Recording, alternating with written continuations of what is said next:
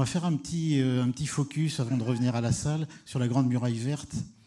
Euh, je vais laisser la parole à Aliou Guisset. On vous a préparé un petit, un petit film rapide sur la Grande Muraille Verte. Euh, d'ailleurs, à titre indicatif, il y a une, une plaquette de présentation qui vient de, sortir il y a quelques heures. On vous en donnera quelques exemplaires sur ce projet. merci de lancer les images.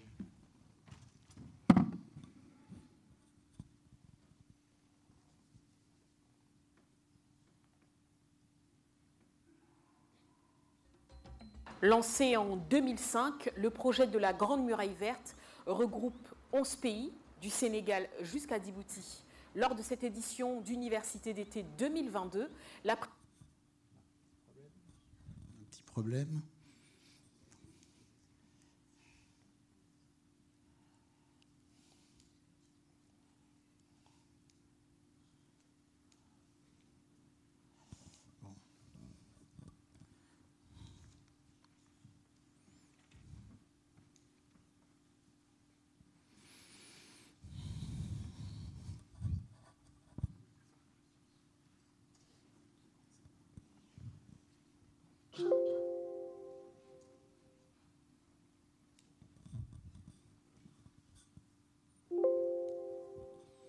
Non, ça prend pas.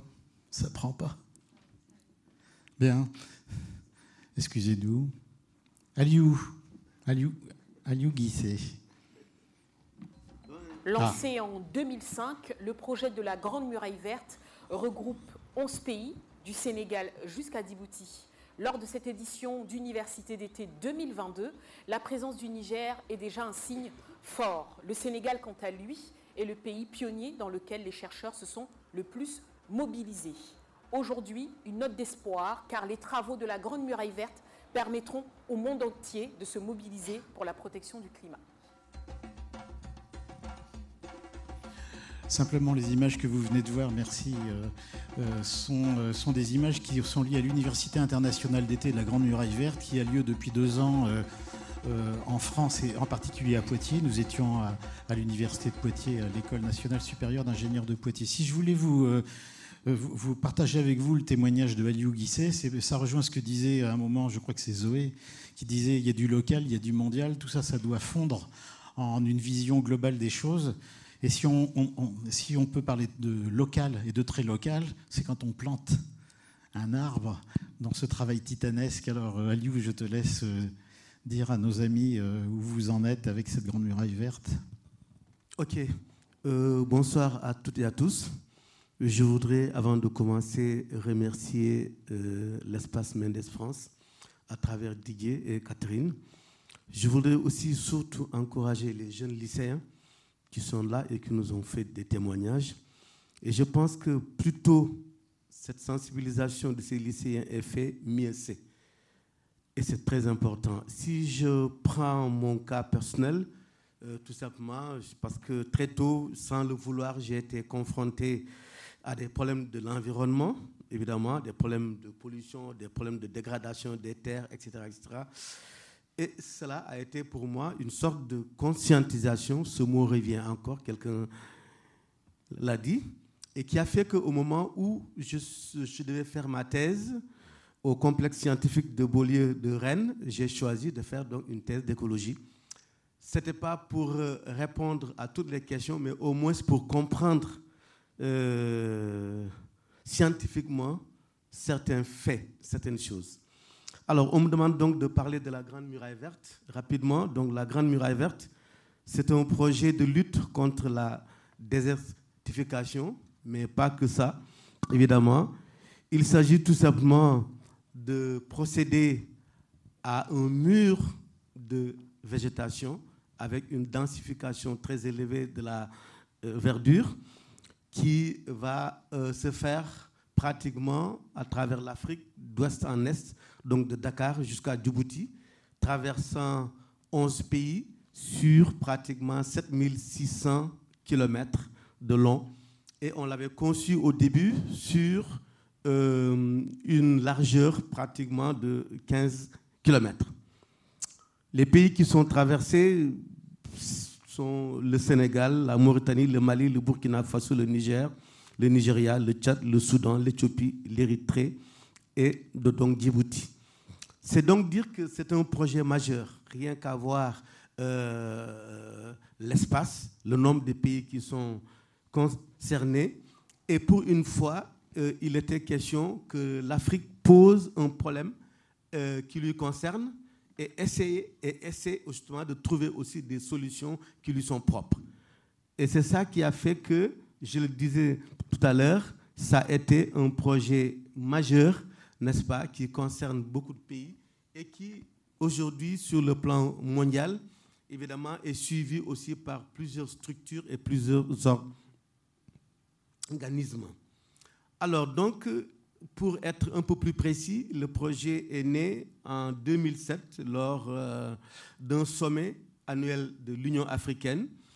Et donc euh, qui avait décidé, mais tiens, ce problème auquel nous sommes confrontés, ce problème de désertification, ce problème de perte de la biodiversité, est-ce qu'il y avait une solution?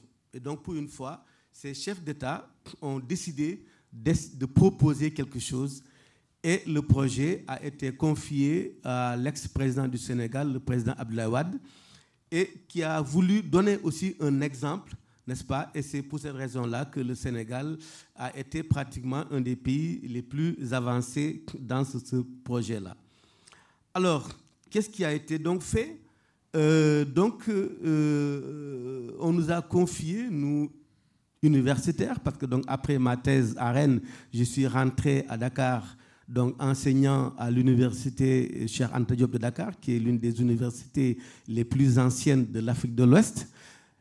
Et donc, euh, juste, on nous a confié de répondre à une question récurrente, à savoir, dans ce projet où l'on devait reboiser, quelles étaient les espèces que l'on devait choisir pour essayer de euh, répondre à cette question? Je rappelle tout simplement que euh, nous sommes dans cette zone du Sahel, la zone du Sahel, c'est cette bande qui traverse toute l'Afrique et qui est l'interface entre le désert, donc le Sahara, et la zone tropicale sèche.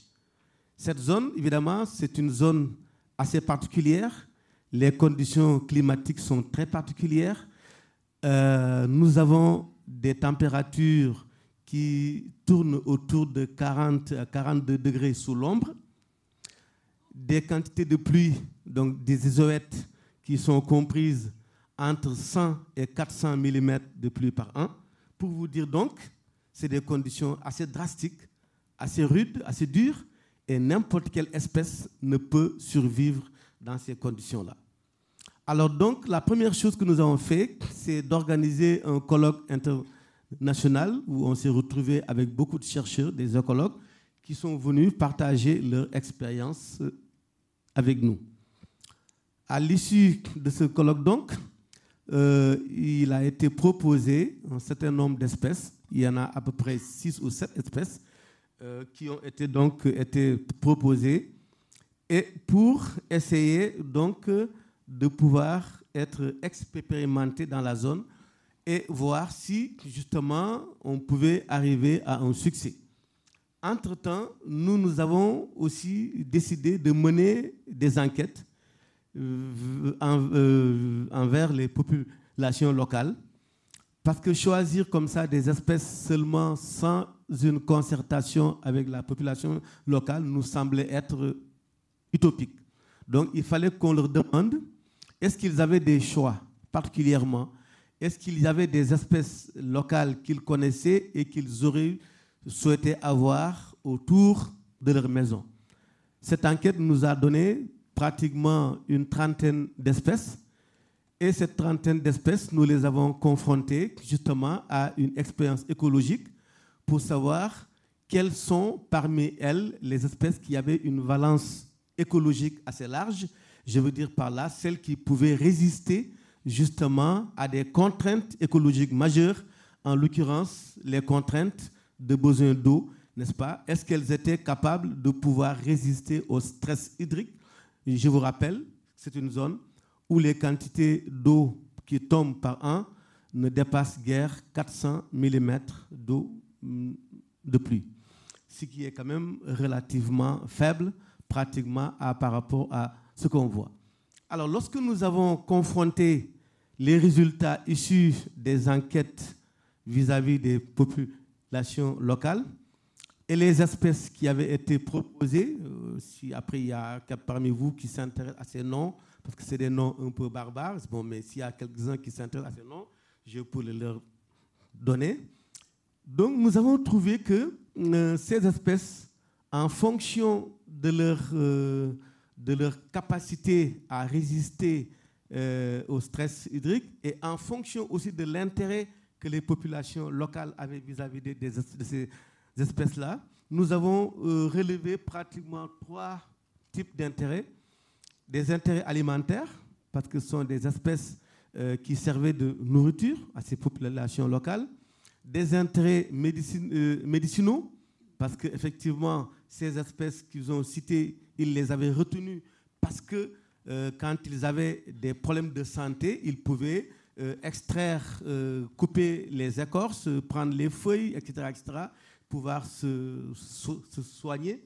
Et troisième intérêt, c'était justement des intérêts cosmétiques.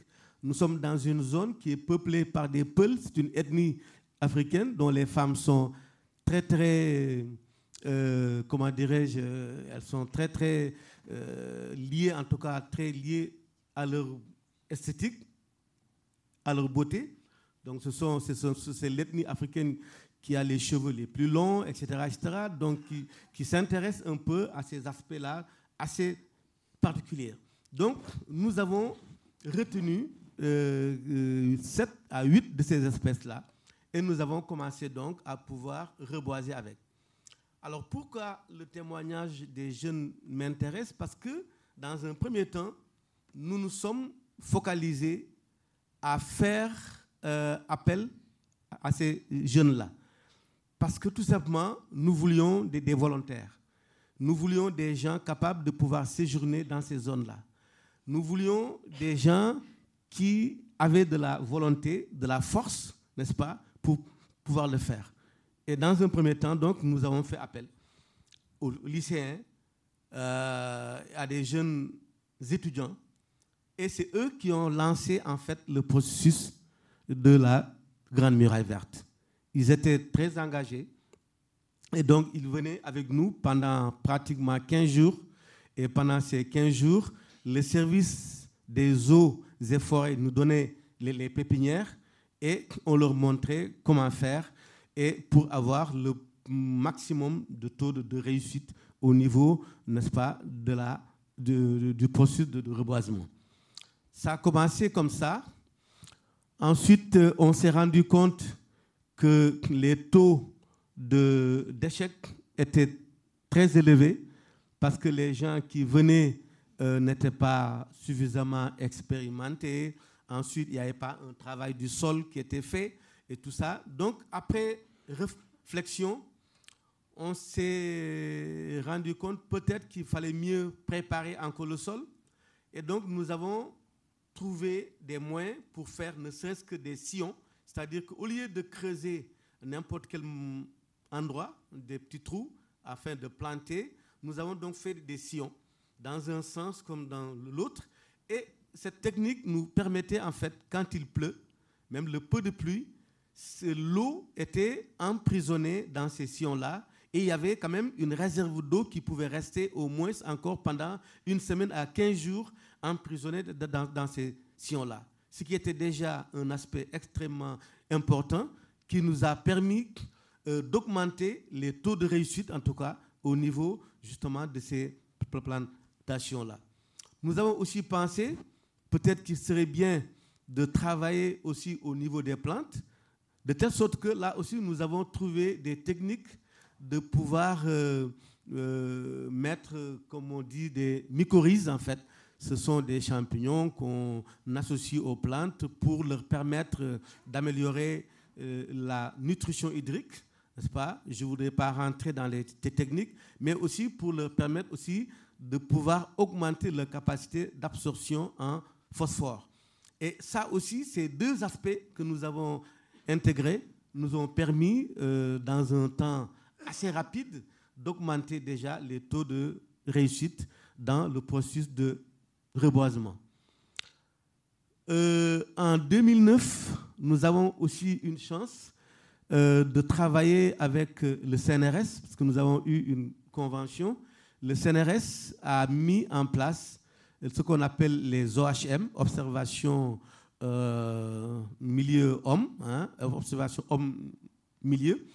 Il y en avait à l'époque neuf OHM qui étaient créés et le premier OHM qui était basé sur le continent africain était donc euh, cet OHM qui était destiné au niveau de la Grande Muraille.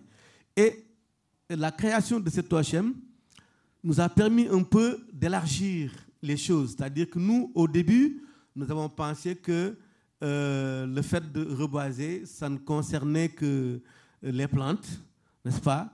Et on avait pratiquement négligé les populations locales. Et c'est avec l'arrivée euh, des OHM qui avait comme principe de travailler dans l'interdisciplinarité avec euh, l'intervention de plusieurs chercheurs, avec euh, des spécialisations différentes. Parce qu'à partir de ce moment, nous n'étions plus, que, plus que des biologistes, mais nous avons intégré des anthropologues, des médecins, des pharmaciens, etc. etc. Et nous avons associer le reboisement à des phénomènes ou à des processus de consultation médicale. Donc nous avions des médecins qui venaient travailler avec nous pendant que les biologistes étaient dans les parcelles en train de reboiser. Les médecins étaient en train de faire des consultations, etc. Et nous avons pu, par ce processus-là, engranger un succès extraordinaire parce que les populations locales se sont senties aussi concernées. Euh, ce n'était pas comme les autres projets qui venaient travailler pendant des semaines sans pour autant que les gens ne sachent qu'est-ce que ces gens-là sont venus faire. Donc voilà un peu ce qui a permis, si vous voulez, d'intégrer ou d'approcher les populations et ça a donné quand même un succès beaucoup plus intéressant et beaucoup plus important. Alors, quelques résultats quand même que je vais citer avant de finir. Tout ça donc nous ont permis, depuis le début, donc les plantations de 2008, d'arriver pratiquement à quelques résultats. Aujourd'hui, au moment où je parle, nous avons obtenu 65 000 hectares euh, de reboisés, dont 18 000 mises en défense pour protéger euh, du bétail. Nous avons créé 12 jardins polyvalents parce que, euh, je répète encore, je reviens là là-dessus, c'est important c'est une zone qui était complètement dépourvue de tout ce qui, était arbres fruitiers, en tout cas arbres fruitiers connus. Néanmoins, il y avait quand même des arbres fruitiers entre guillemets dits sauvages, et le rôle a été très, très, très, très, très, très important. Mais c'est une zone aussi qui était caractérisée par la malnutrition. Et le fait déjà d'avoir introduit ces jardins potagers, ça a permis d'améliorer les conditions des enfants, des femmes aussi, surtout, parce que ce sont ces femmes, à ces, femmes que nous avons confié le projet. Elles ont pu mettre en place 40 hectares dans lesquels pratiquement nous avons 11 000 femmes qui travaillent. Et euh, aussi, nous avons eu quand même à implanter dans la zone une réserve qui a permis de réintroduire des espèces animales qui avaient disparu n'est-ce pas? Mais aussi euh, l'aménagement de 12 pépinières ayant produit 25 millions de plantes et l'ouverture de 4000 km de pare-feu permettant aussi, parce que dans cette zone, on avait chaque année des feux de brousse et euh, le fait de mettre en place ces pare-feux a permis un tout petit peu de, de réduire de manière très drastique ce phénomène-là, qui est un phénomène aussi extrêmement dangereux parce qu'il en dehors du, du, déboisement qui est fait par l'homme, évidemment, ces feux de bourse aussi sont des facteurs qui rentrent non seulement dans le phénomène de déforestation, mais aussi qui rentrent pratiquement dans le phénomène euh, qui sont réellement à l'opposé de l'objectif que nous avait euh, mis, en place pour essayer de mettre en, pour mettre en place euh, la Grande Muraille Verte. Voilà, donc euh, je me mets à votre disposition s'il y a des questions, n'est-ce pas? Et donc, je vous remercie. Bravo, bravo Aliou.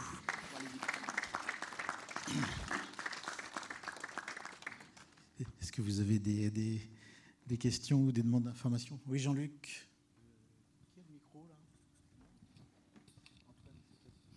Vas-y, Jean-Luc. Oui, ben, bonsoir Aliou. Bonsoir. On a eu la chance de se connaître euh, à cette euh, université euh, d'été à, à, il se trouve que j'ai eu la chance de travailler 10 ans en Afrique, 2 ans au Maghreb et, et 8 ans au Mali. Donc c'est un problème que, enfin une contrée que je connais assez bien, le, Sahel. Et ce projet de Grande Muraille Verte est, vraiment un projet pharaonique euh, dans, dans, son objectif. Ça avance pas très vite, mais ça avance quand même. Et ce que tu viens de nous dire est, rassurant. Euh, mais je me pose la question quand même de voir comment l'homme est capable de, par, par la puissance militaire, de s'auto-détruire ou de détruire des contrées.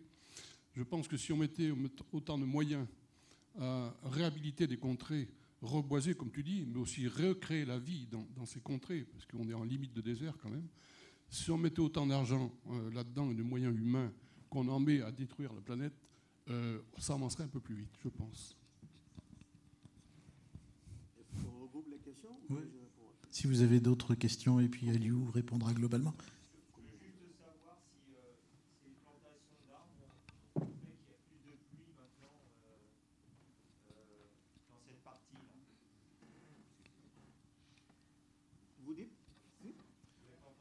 Est-ce qu'il y a plus de pluie à Liu euh, lié à ce, niveau de plantation ou pas encore hein?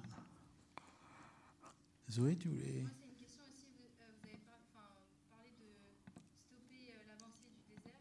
C'est ça aussi Est-ce que ça, ça fonctionne? Est-ce qu'on a observé des résultats là-dessus?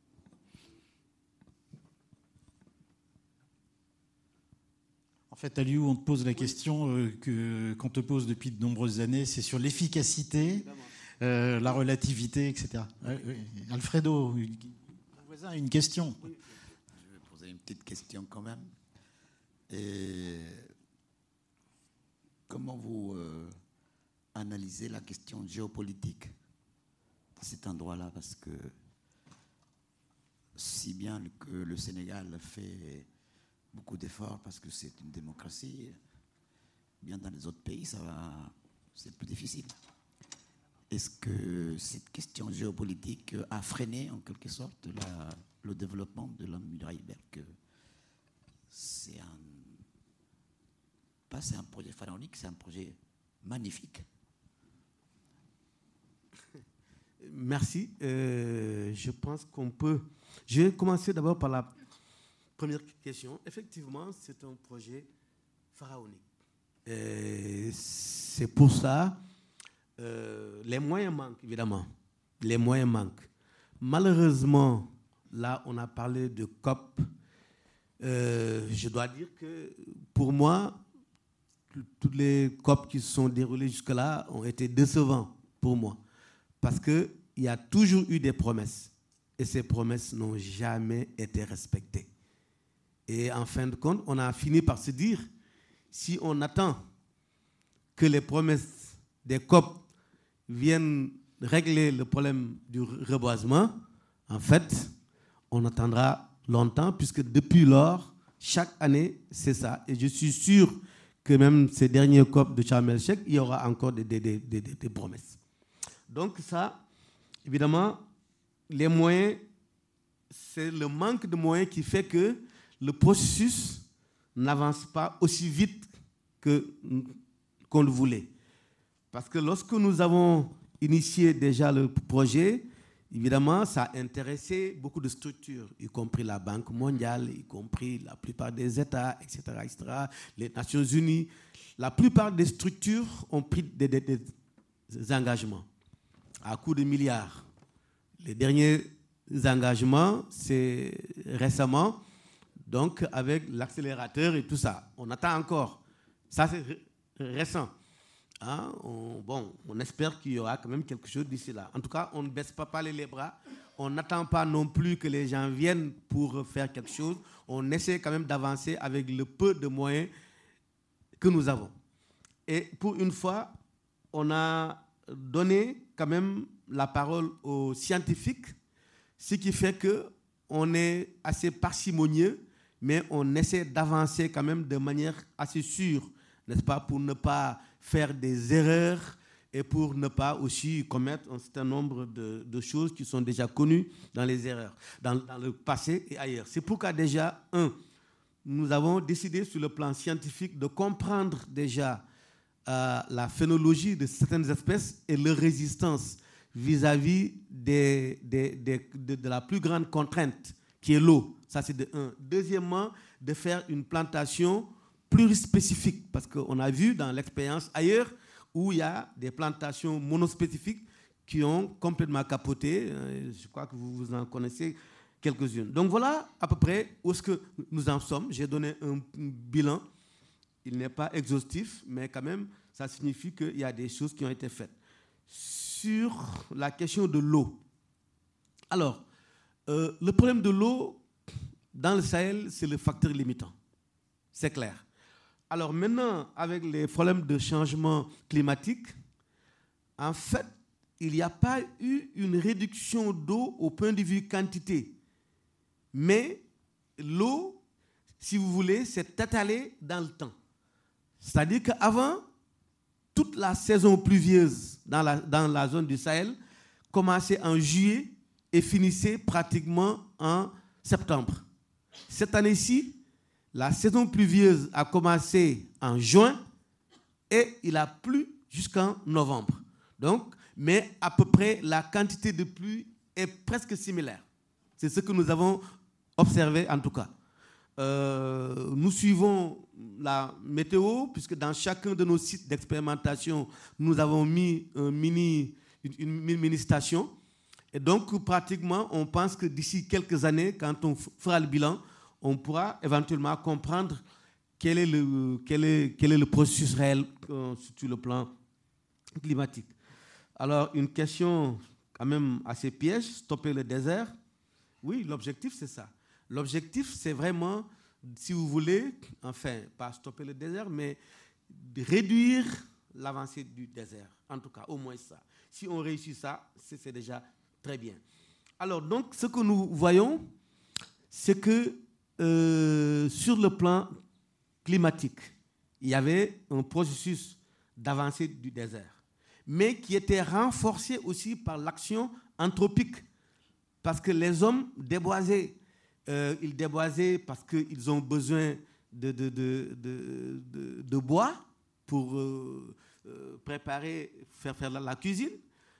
Ils ont besoin de déboiser parce qu'il fallait alimenter le bétail. Je rappelle seulement que le Sahel, c'est une zone euh, euh, silvopastorale. Tout, enfin tout, peut-être pas, mais disons le gros du bétail dans cette zone-là se trouve dans la zone sahélienne. Parce que tout simplement, c'est la zone où les Peuls sont. Or, les Peuls, ce sont les plus grands éleveurs d'Afrique. Donc, ce sont des transhumants, etc.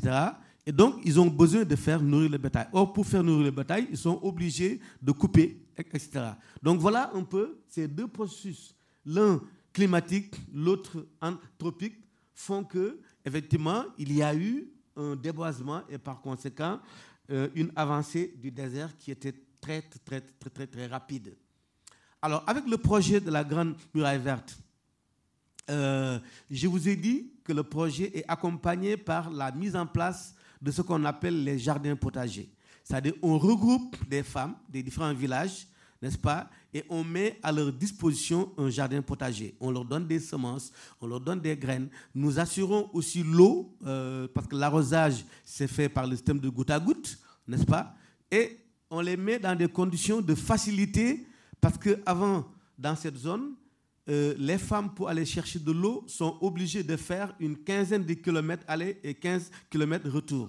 Les forages sont distants de 30 kilomètres, hein, n'est-ce pas? Et ça, c'est un processus qui date de très longtemps. Les forages étant distants de 30 kilomètres, évidemment, euh, les femmes, parce que c'est à elles que dévolue la recherche de l'eau n'est-ce pas, pour s'alimenter, pour boire, pour abreuver le bétail, etc., pour faire la cuisine, pour faire le linge. Donc, elles étaient obligées de faire toutes ces distances. Alors, un, nous avons eu des plaidoyers pour augmenter le nombre de forages et donc diminuer ces distances-là. Donc, à l'époque, dans les années 58, euh, c'était six forages. Actuellement, nous en sommes pratiquement entre 18 et 20, ce qui donc fait qu'effectivement, les tâches de ces femmes-là euh, diminué de manière drastique. Nous protégeons les espaces qui sont reboisés avec des, grillages. Et ces grillages, qui coûtent excessivement cher d'ailleurs, constituent un blocage dans le processus. Mais au bout de 4-7 ans, on enlève les grillages parce qu'on estime que ces plantes-là sont suffisamment autonomes. Le bétail ne peut pas les décimer parce qu'elles sont assez grandes. Et nous voulons aussi les mettre dans des conditions naturelles. Et on ne peut pas non plus, dans un milieu sylvopastoral, empêcher ces éleveurs-là de pouvoir avoir accès à la matière première. Mais de ne pas couper. C'est-à-dire que les, chèvres vont grimper un peu, prendre les petites branches, hein, ce que les vaches ne feront pas, etc. Donc, par, par cette méthode-là, on protège un peu avec évidemment l'appui des villageois et des éco-gardes hein, qui sont là aussi, qui sont payés pour renforcer la protection. Donc, on ne sait pas, je ne peux pas vous donner une réponse comme quand nous avons arrêté la désertification, mais ce qui est certain, c'est que nous avons diminué la vitesse ou le processus de, désertification. Alors la dernière question, évidemment, qui est une question extrêmement importante, voire même peut-être délicate, c'est que si nous n'avons pas pu avancer aussi rapidement que nous le souhaitions, c'est parce qu'il y a des problèmes géopolitiques. Vous le savez. C'est peut-être aussi la raison pour laquelle peut-être le Sénégal, qui jusque-là est encore assez stable, n'est-ce pas, a pu faire ce qu'il a fait. Euh, dans nos recherches, avec les échanges d'étudiants, je travaille avec le Burkina Faso, je travaille avec le Mali, je travaille avec le Tchad, je travaille avec le Niger, mais comme par hasard, voyez-vous, tous ces pays que j'ai cités sont confrontés aujourd'hui à des problèmes. Et des problèmes extrêmement euh, délicats. De telle sorte que dans certains pays, on a été obligé par rapport à des aspects sécuritaires de changer la trajectoire de la Grande Muraille. C'est le cas au, Mali. Personne ne peut plus aller maintenant vers le nord où cette trajectoire avait été définie. Et je faisais partie de ceux qui ont défini cette trajectoire en fonction des conditions climatiques dont j'ai parlé. Aujourd'hui, quand je vais au Mali, il est hors de question de s'aventurer par là. Même si je voulais le faire, les Maliens ne me le permettront pas. Exactement aussi pareil au Burkina, j'y étais encore il y a deux mois, mais je voulais quand même aller dans cette zone, mais c'est impossible. Donc du coup, au Burkina, on a changé la, la trajectoire. On l'a rapproché un peu vers le sud donc on n'est plus dans des conditions de 10 mm à 400, mais dans des conditions beaucoup plus, euh, euh, euh, comment beaucoup plus favorables, n'est-ce pas? Mais bon, on s'est dit peut-être mieux vaut faire ça que de, ne rien faire. Au Tchad aussi, c'est exactement aussi pareil. Donc pour des raisons géopolitiques, on en est arrivé à un stade où, pratiquement, même si on voulait avancer, dans certains pays en tout cas, c'est impossible.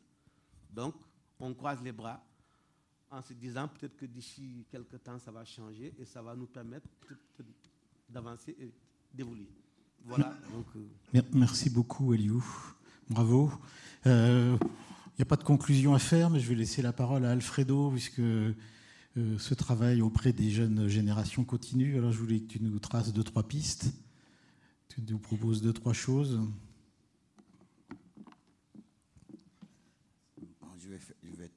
parce que Alors, euh, trois pistes, et très facile. la première, nous allons, nous pensons qu'il faut insister dans cette idée de pouvoir euh, faire le lien entre le scientifique et l'école. Je pense que c'est pas gagné du tout. Et là, je vais faire quand même la. Je vais mettre les pieds dans les plats parce que tout va bien, mais il y a un vrai problème. L'éducation nationale, que ce soit ici ou ailleurs, elle continue à fonctionner d'une manière, euh, comme l'a dit mon collègue, à une manière complètement euh, archaïque. Donc, euh, posons-nous des questions. Hein.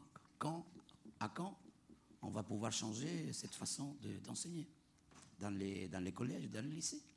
Ça, c'est une révolution mentale, une métamorphose.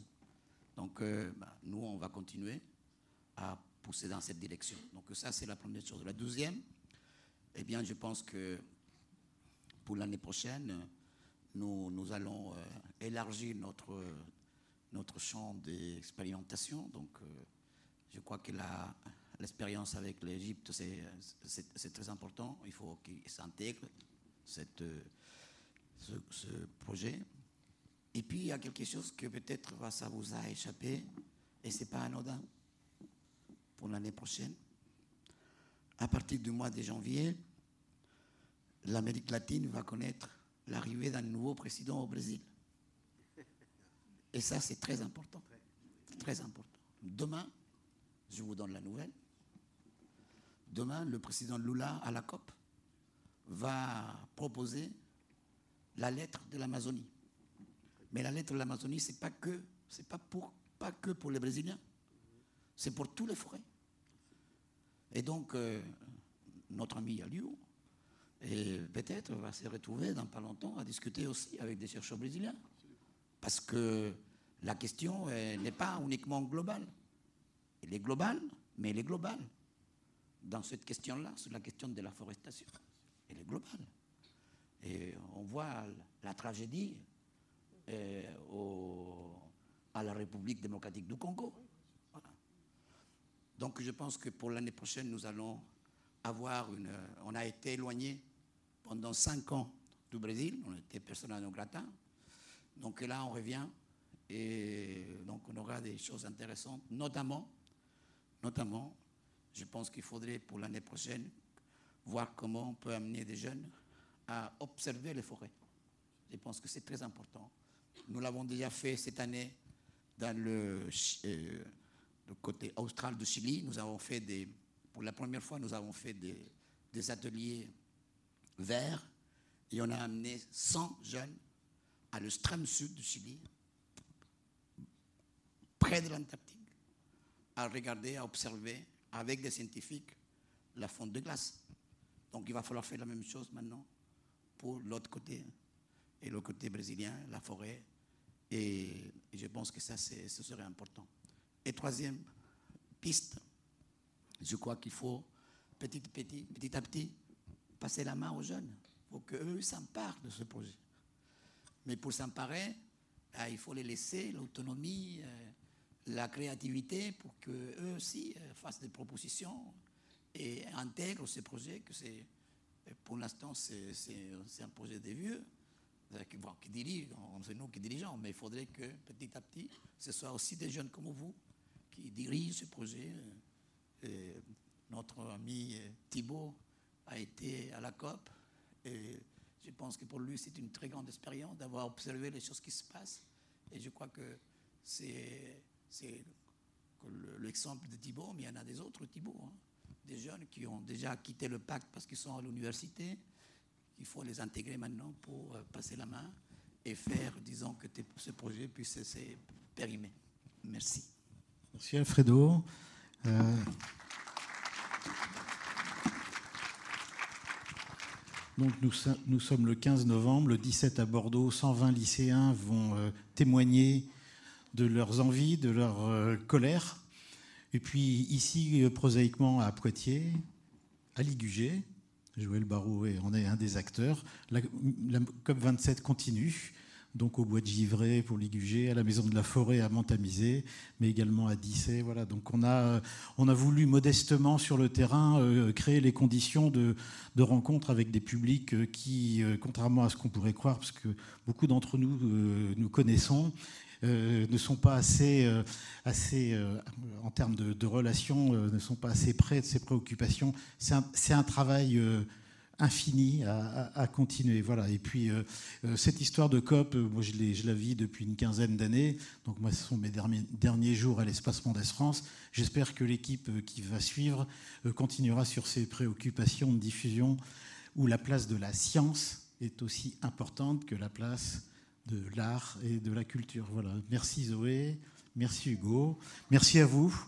Hein, soyez euh, témoins de ces discussions imparfaites, incomplètes, euh, parce que tout ça, ça va faire un, long, un long, chemin pour, euh, pour que les choses changent dans nos sociétés. Merci. Au revoir.